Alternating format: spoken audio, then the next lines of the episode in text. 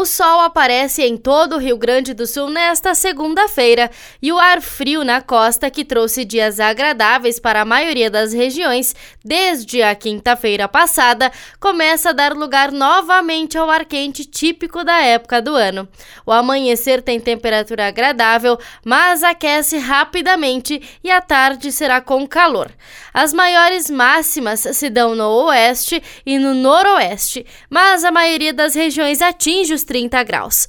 O aquecimento traz chuva isolada, especialmente durante a tarde, sobretudo em pontos das metades norte e leste gaúcha. Pontos muito isolados podem ter chuva forte ou temporal passageiro. Em Porto Alegre, os termômetros variam entre 19 e 32 graus. No litoral norte, as marcas alternam entre 18 e 28. E na Serra Gaúcha, as temperaturas variam entre 16 e 27 graus. Da central de conteúdo do Grupo RS com o repórter Paula Bruneto.